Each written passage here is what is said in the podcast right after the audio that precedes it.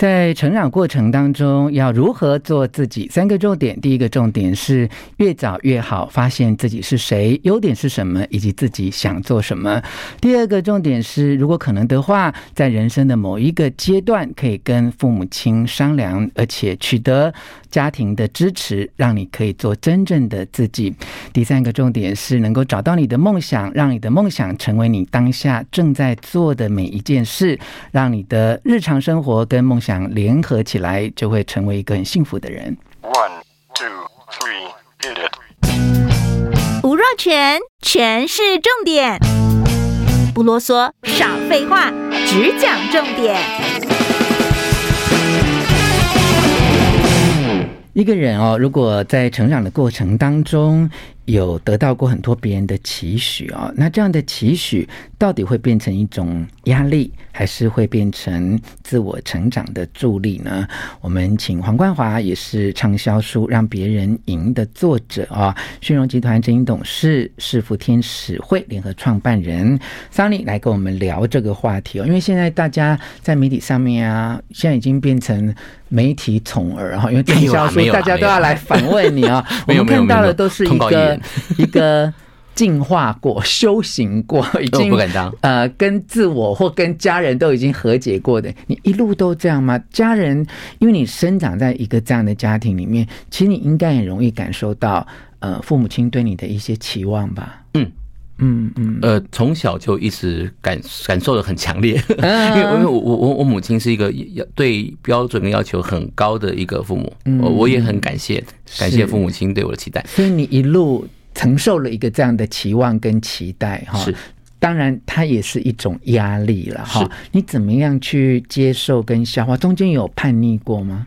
呃，我相信每个人都有经过青春期啦，嗯，对，但青春期的时候也是有是有辛苦过的，是的，嗯。其实我们在回头走过来回头看的时候，跟我看我现在我儿子那个样子哦，我就特别能够深刻的感受他现在的辛苦，嗯嗯，对，这个。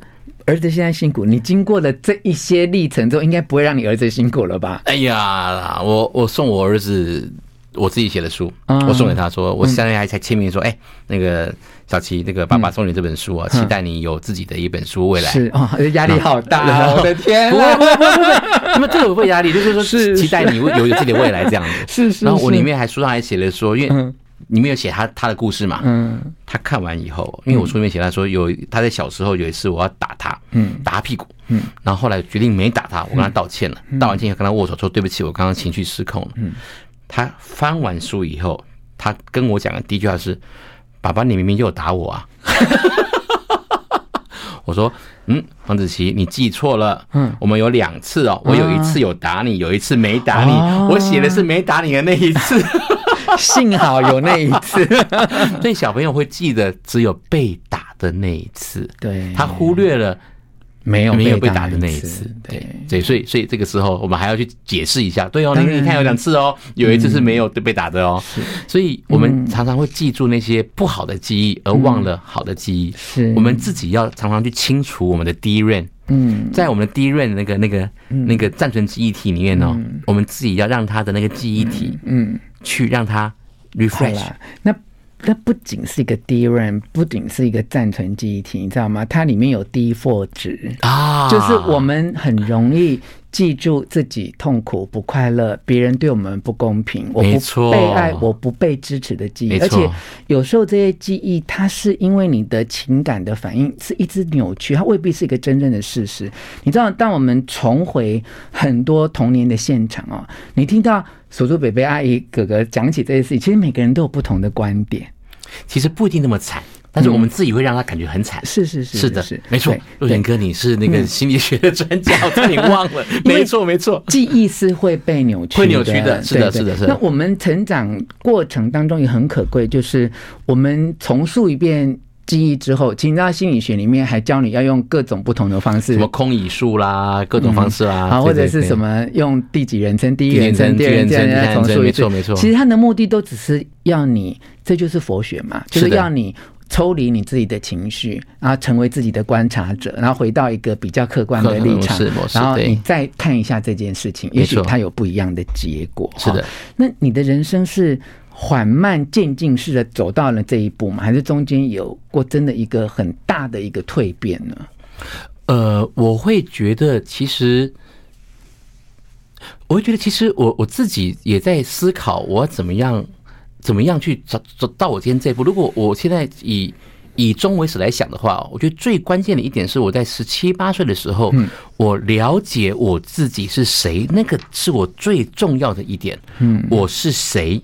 嗯，我这个人，我这个年轻，那时候年轻人嘛，啊，的的优点跟缺点是什么？我想干什么？我能做什么？在那个时候很清晰的理解这一点之后，决定我未来的方向。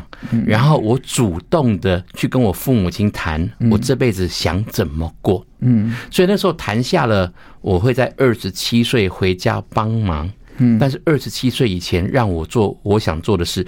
这一个那个谈判那个 deal 决定我这一个人生的主架构。嗯，那一个 deal 的确认。嗯，让我现在有这个机会在这边跟若泉哥您对谈。这个确认建立在什么样的基础上？建立在我呃在寻找我自己嗯的这个这个这那我怎么样寻找的呢？也是因缘机会，我自己在很多的地方自我认知的时候看到的。所以我会觉得，如果给年轻人建议的话，年轻朋友们，我觉得越早找到你是谁。你擅长什么？嗯，不擅长什么？嗯，什么是你热爱的？什么是你真的很不喜欢的？嗯，把它找出来。嗯，可是其实你有 passion 的事情特别重要。可是应该有被问过一千次的吧？就是怎么找啊？因为现在年轻人也知道要找啊。但是，但是，别人告诉你的跟你自己真的感受到的，嗯，其实不一定是一样的。所以你要开始，对不对？你只要有这个想法，然后开始去找。然后整个社会期待的，跟你真正想要的。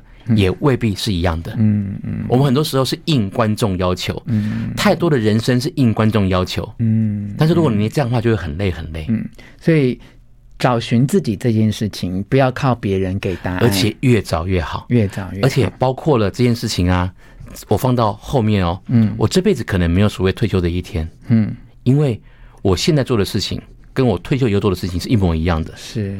也许很多人在退休以后才会创办十五天使会。嗯，我比较运气比较好，我在我很年轻的时候，嗯，就做我退休以后想做的事。我同时间把我本业顾好，嗯，我同时间把我这辈子想要帮助整个台湾的新创，嗯，把这辈子想要做的资源挹注，对于下一代的新知识、新观念、新科技，嗯，然后累积新的能量。然后，对于新的这些东西能够有 engage 哦，就是接触的这个事情，嗯，我在我能力的时候，嗯，就把它给做起来，嗯。所以，如果我最年轻的时候就能做我开心做的事情，我何必要等到什么退休七十五岁之后呢？不用啊，嗯。而且我可以做到我最后那一天，嗯嗯。所以也告诉我们说，其实梦想哈，不是说你要。几岁之后达成多少财富的自由之后才要去实现的东西？如果你的梦想就是你当下手边在做的每一件事情，这就是一个很幸福的人生啊！啊那所以，所以我我我我我也不讲颠覆啦。我觉得那这样的话，哪有什么退休的那一天？我可以做我好高兴的事情，做到最后一天，多棒啊！嗯，所以我们要学习这一种成长的历程。不敢当。其实每一个人都有一些。变化的可能，都有一些重新做决定的可能，只是我们有没有去把握那个当下，去尝试去冒险，然后去确认，到最后就能够确定自己真正的理想跟方向。希望你会喜欢这一集的诠释重点，请你帮我转发给你的亲友，而且要给我五颗星的评价哦。我们下次再见。